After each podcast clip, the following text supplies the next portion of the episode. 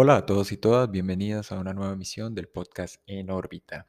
Continuando en esta tercera temporada con la temática paranormal, les traigo hoy un tema bastante interesante y es qué sigue ahora con Matrix. Así es, hoy quiero hablarles y compartirles acerca del contenido de una de las películas tal vez más fascinantes que se hayan hecho sin lugar a dudas en los últimos 20 años por lo menos, eh, dentro del campo de la ciencia ficción si se quiere aunque abarca una gran, pero gran, gran diversidad de temas, considero que de lejos es una de las películas mejor logradas y que en efecto, como lo tituló en su momento la revista Mecánica Popular, Mecánica Popular de Estados Unidos, se convirtió en un parteagua generacional, tanto para el género propiamente como dentro de la cultura pop. Obviamente se volvió un icono de la cultura popular, no solo en los Estados Unidos, sino diría yo para Latinoamérica y gran parte de Europa. Recordemos que la primera película de Matrix se desarrolla en 1999 con la producción de Joel Silver a la cabeza, comandada obviamente por los hermanos Wachowski, ahora, hoy en día, a la fecha, las hermanas Wachowski, eh, Lily y Lana Wachowski, respectivamente. La primera película de 1999 nos introduce en el universo desde Matrix. A la pregunta ¿qué es?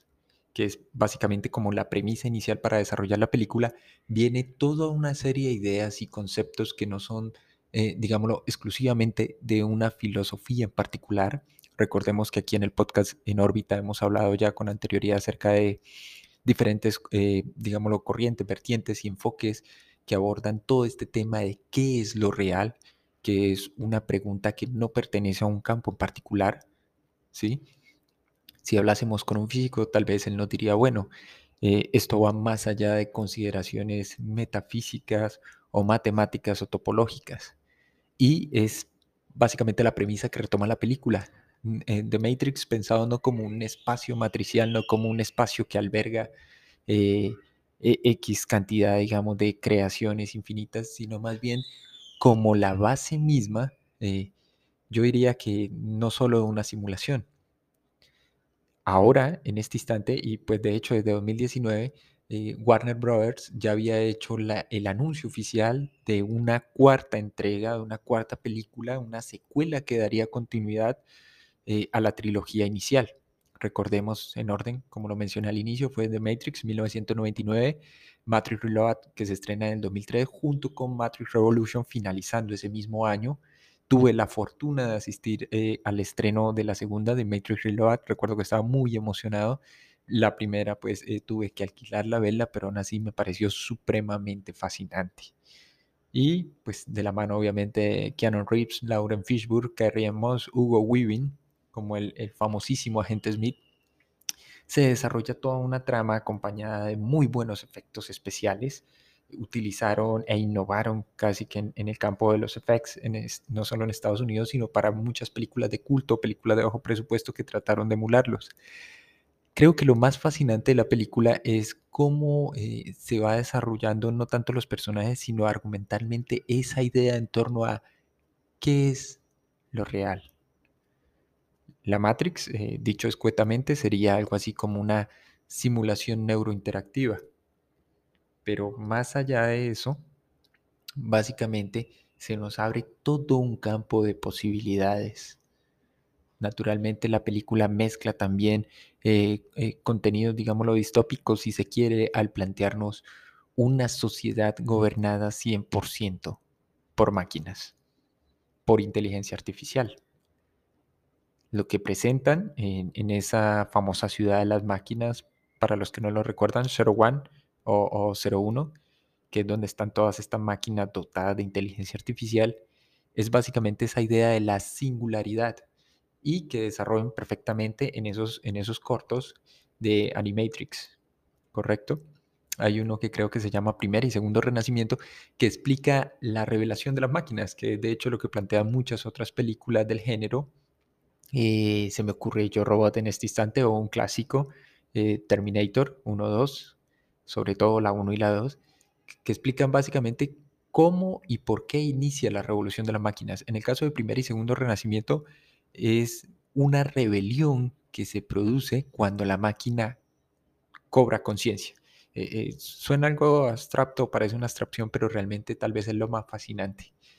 Entonces, el punto que nos presenta Matrix, o Matrix simplemente, la primera, la inicial, donde vemos por primera vez el personaje de Neo, de el único o el elegido, como le quieran llamar, es básicamente el punto en el cual es tan alto, tan amplio, digámoslo así, el grado de desarrollo de esa inteligencia artificial que las máquinas nos cultivan, nos cultivan porque nosotros extraen simple y llanamente la energía necesaria para estas continuar desarrollándose a sí mismas. Entonces los humanos ya no nacen, como muchos lo recordarán, sino que somos cultivados. Básicamente una granja humana, para decirlo en los términos de Salvador Freixedo. Y entonces, aquí viene una parte bastante fascinante. ¿Cómo sabemos que el mundo fuera de la Matrix es el mundo real? Hay bastantes expectativas y por eso el título del podcast, y ahora qué sigue, es qué podrían presentarnos las hermanas Wachowski en esta nueva entrega que por cierto se, se aplazó.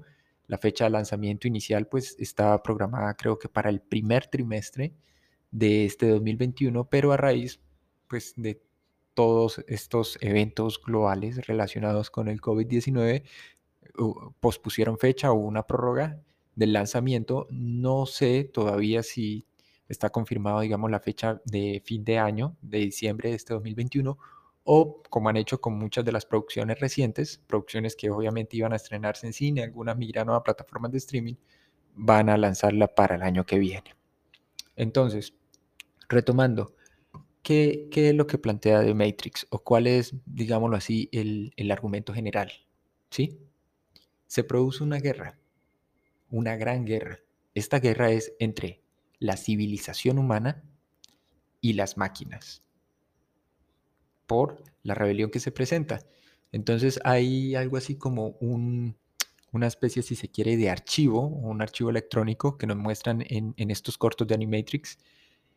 Eh, creo que es en primero o segundo renacimiento, ahorita no lo tengo muy presente, pero el, el archivo básicamente contiene la descripción de cómo ocurre esa rebelión cuando las máquinas son desplazadas, son obligadas después de haber sido utilizadas para servicios eh, humanos con fines, digámoslo, estrictamente productivos y demás, se crea básicamente una pequeña ciudad. Y esto se hace así bajo, digámoslo, una orden estatal, si se quiere, o gubernamental, debido a que una de las máquinas intenta asesinar a un humano. Aquí entonces eh, pienso automáticamente en Isaac Asimov. Eh, ¿Recuerdan la famosa ley de Asimov? Eh, en Yo Robot vuelven y lo, lo replantean, lo reformulan en el sentido en que una máquina jamás podrá rebelarse contra su creador o contra un ser humano. Es básicamente uno de los, de los preceptos, dicho así como muy coloquialmente. Sin embargo, The Matrix plantea la situación inversa. Cuando la máquina digámoslo, actúa en contra del ser humano, automáticamente desarrolla una conciencia y decide infringirle daño al ser humano, es porque se da cuenta que entre todas las especies posibles no es ni la única ni la mejor, ni que mucho menos actúa de forma racional. Entonces, ok, vamos con todo. Se inicia esta gran guerra, eh, me acordé mucho del video Evolution de Pearl Jam, y, digamos, eh, creo que tiene cierta, guarda ciertas similitudes, ¿no? Con, con como lo plantea de Animatrix. Y entonces viene la, digamos, la supremacía de las máquinas, las cuales, por cierto, no se causan, no se cansan, perdón, se autorreparan y pueden mantener casi que indefinidamente el conflicto. Entonces los humanos como última solución y viendo que parte de la energía de esta dependía de la energía solar, deciden lanzar eh, una especie de manto oscuro, crear una alteración, si se quiere, en la atmósfera y modifican el cielo, impidiendo obviamente la entrada del sol, muy al estilo de los actuales y descabellados planes de este señor Bill Gates, ¿no? Pero bueno, esa es otra historia.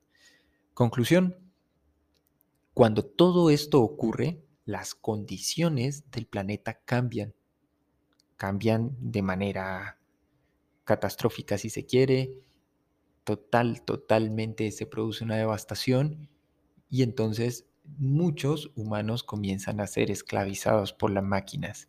Lo que era una pequeña franja de tierra se va expandiendo progresivamente hasta convertirse en eso que será de Zero One o, o, Zero Uno, la ciudad donde se encuentran todas estas máquinas. ¿sí? No especifica muy bien, pero dan a entender que podría estar ubicada en Oriente Medio. Eso es muy importante y de hecho es, eh, hay bastante simbología presente a lo largo de toda la trilogía de los cortos animados y supongo no será la excepción de esta nueva entrega. ¿Por qué? Porque la historia oficial lo que nos cuenta es que es en Oriente Medio donde se desarrolla la civilización humana, pero oh sorpresa, aquí ahora es donde se va a desarrollar la inteligencia artificial y las máquinas. Ese punto que nos presentan en The Animatrix y en The Matrix, en la primer, primera entrega, básicamente es un punto de gran desarrollo tecnológico, de gran avance, porque las máquinas ya están, digámoslo en términos informáticos, corriendo una simulación, o en palabras del personaje de Lauren Fishburne, Morfeo, ¿no? Estamos básicamente viviendo un sueño, una simulación neurointeractiva que emula en el cerebro de la persona aquello que entendemos como el mundo real, como lo real. ¿Sí? Obviamente esa ciudad 01 comienza a prosperar y a crecer a pasos agigantados, porque ese punto, ese punto inicial es el punto de la famosa singularidad, un punto hipotético en el cual llega a ser tan alto el grado de desarrollo tecnológico de la inteligencia artificial que básicamente surge la conciencia per se. Ya no es eh, la conciencia como un atributo específicamente humano, sino la conciencia como una condición de desarrollo y grado de expansión y evolución, pero en este caso ya no es la evolución biológica, sino la evolución artificial. ¿Sí? Recordemos que eh, al inicio en esta ciudad 01 lo que caía o lo que llegaban era básicamente desechos o subproductos que eran manufacturados por los humanos y que es el espacio que le conceden a esas pocas máquinas que consideran defectuosas, que consideran que vienen con errores de fábrica, en fin, que consideran que han infringido alguna norma o ley humana. ¿sí? Sin embargo, eso produce una recesión en la economía humana. Cuando se comienza a presentar todo esto, les recomiendo mucho la, la, la presentación de Animatrix, de los cortos, de los animados, porque explica muy bien qué es lo que ocurre y, digamos, eh, básicamente la génesis, el origen antes de toda la historia que nos cuentan de la mano de Neo, Morfeo y Trinity. ¿Sí? Hay una indignación de parte de los líderes globales y bueno, la ciudad comienza a crecer, crecer hasta llegar a expandirse. Ojo, esta ciudad solo la sugieren en, The Matrix y Matrix Reload Matrix recargado, y es en Matrix Revoluciones donde propiamente la muestran por primera vez, que es básicamente cómo termina esa trilogía y que es lo que me hace preguntar, bueno, ¿y ahora qué viene? ¿Qué sigue con la nueva entrega? ¿Por qué? En la trilogía al final, Neo viaja hasta la ciudad de las máquinas para hablar con lo que entiendo yo como espectador es la conciencia artificial que las dirige, que las controla y que coordina todo lo que ocurre en Zero One. Y básicamente él hace un trato. Recuerdan muchos, el agente Smith se ha convertido en un virus que amenaza con expandirse más allá de los límites de la Matrix, con llegar a eso que se conoce como mundo real y que de hacerlo podría obviamente infectar y acabar también con las máquinas. Esa conciencia artificial dice, ok, ok, hagamos trato, yo te conecto, entras de nuevo a, a la Matrix, se reinicie todo, pero única y exclusivamente si vences a Smith. Y al final, recordando que es, digamos, tiene el comportamiento de un virus, en informática los virus pues actúan eso como, eh, digámoslo, eh, intrusiones que ponen en, jaque o en, ¿cómo decirlo? básicamente, el, el virus informático lo que hace es acosar todos los puntos de acceso dañarlos y degradarlos de un sistema informático, ¿cierto? Es algo así como un acoso a todos los puntos vitales de información. Entonces, Neo entra y básicamente comienza esa épica batalla en la cual casi todos los que habitan o todos los que están dentro de la Matrix ahora son copias, simples réplicas, o copias de la gente Smith. ¿Sí? Y al final Neo se da cuenta que como él ya se lo había anticipado en, digamos, en Matrix recargado, es simplemente inevitable ese encuentro e, entre los dos, ¿no? El virus, pues recordemos que básicamente lo que hace es eso, eh, poner en riesgo los recursos vitales o los recursos de información, ¿sí? Entonces, ¿qué ocurre? La, nueva entrega eh, lo que sugiere, o por lo menos lo que, se, lo que se ha alcanzado a ver de los rodajes y de algunas de las escenas que se han filtrado, es que aparece nuevamente el personaje de Trinity junto a Neo.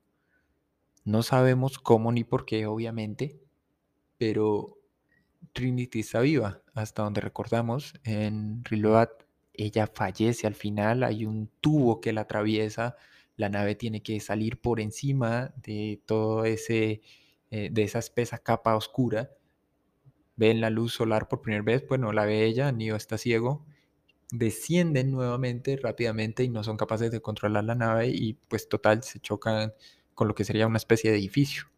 Ahí Neo la deja, se, se sobreentiende que ella ha fallecido y se desplaza hasta donde están las máquinas que lo conectan directamente nuevamente, lo reinserta de Matrix para que él tenga esa confrontación, esa batalla con, con el agente Smith. Entonces, obviamente, el tiempo como se percibe dentro de la Matrix es muy diferente a cómo ocurre en el mundo real.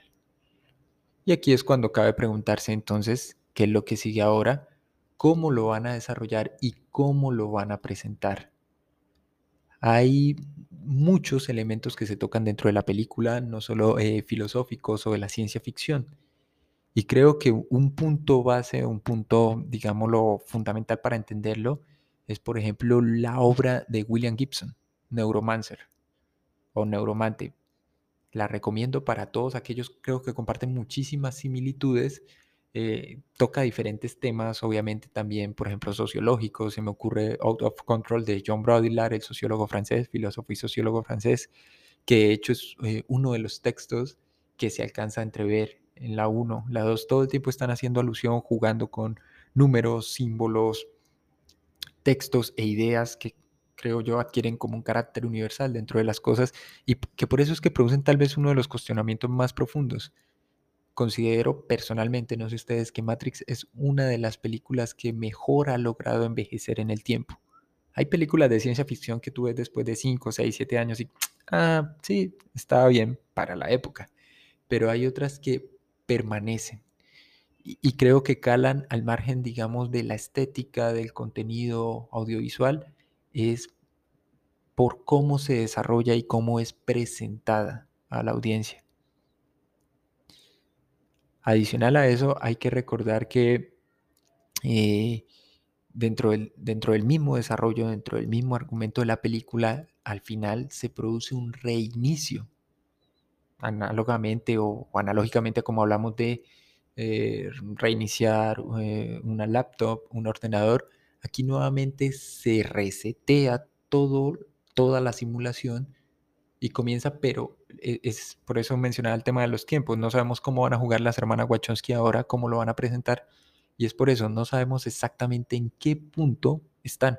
Recordemos que en la 1, cuando tienen ese primer encuentro en el mundo real y está dentro del Nabucodonosor, que es como la flota que dirige Morfeo, Neo le pregunta, ¿qué año es este? Le dice, no podemos precisar qué año es. Sabemos cuándo empezó todo, ¿sí?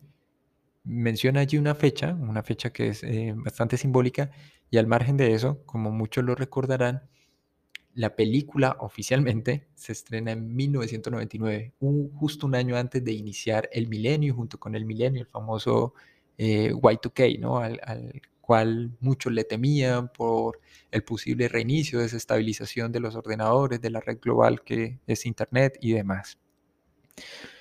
Hay diferentes interpretaciones, claro, dentro de la película y como el calado, las implicaciones y demás, pero lo más fascinante tal vez es que presenta muchas parábolas acerca de ese concepto de realidad.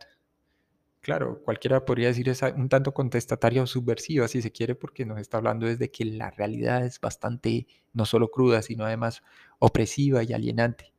Pero aquí creo que hay un, punto más fascinante y es que es, estamos es más bien como viviendo entre diferentes niveles de realidad, en capas y capas entretejidas que no podemos descifrar.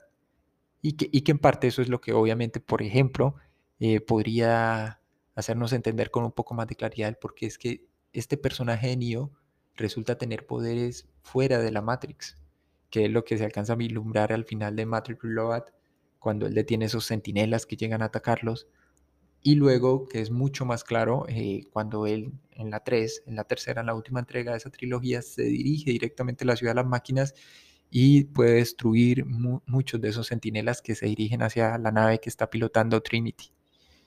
El motivo es porque, como muchos usuarios lo han sugerido eh, en diferentes foros, en subreddits también, y en general eh, para cinéfilos y amantes de, este tipo de movies, es que ese mundo, o el mundo real, entre comillas, que nos presenta la película, es simplemente parte de otro sistema de control. Así como Matrix eh, sería por definición eh, la máxima expresión de las máquinas para tenernos controlados, sometidos, si se quiere, Sion al final y eso que conocemos como mundo real viene siendo otra estratagema, otro truco, otra forma de prisión de la cual no somos conscientes, al igual que en Matrix, que es, es de hecho el planteamiento inicial que le hace Morfeo en ese primer encuentro en ese hotel de ruido a Neo, a Mr. Anderson, le dice, ¿Cómo reaccionarías o qué dirías si te dijese que estás en una cárcel que no puedes probar, oler, sentir ni tocar? Eso creo que Jeremy Bentham, ¿no? El panóptico. No solo se trata de la idea de ser observado desde todos los puntos posibles, sino que de estar en una prisión de la cual no tenemos conciencia. Y creo que es algo tal vez de lo más fascinante y, que actúa como un verdadero rompecoco empezamos a jugar con esa idea en nuestra cabeza, en nuestra cabeza y bueno, ¿qué es lo que ocurre entonces? Hasta aquí esta emisión, espero que haya sido del agrado de todos ustedes. Recuerden que estamos disponibles en diferentes plataformas de reproducción como Spotify, Anchor, Apple Podcasts, Overcast, Radio FM y muchas más. También nos pueden visitar en el canal de YouTube en Orbita Podcast. Recuerden suscribirse, darle like darle clic en la campanita y estar atentos a las notificaciones. Y para aquellos que deseen escribirnos, les recuerdo nuevamente el correo es en 1 gmail.com. Mil gracias a todos por escuchar y nos veremos en una próxima emisión.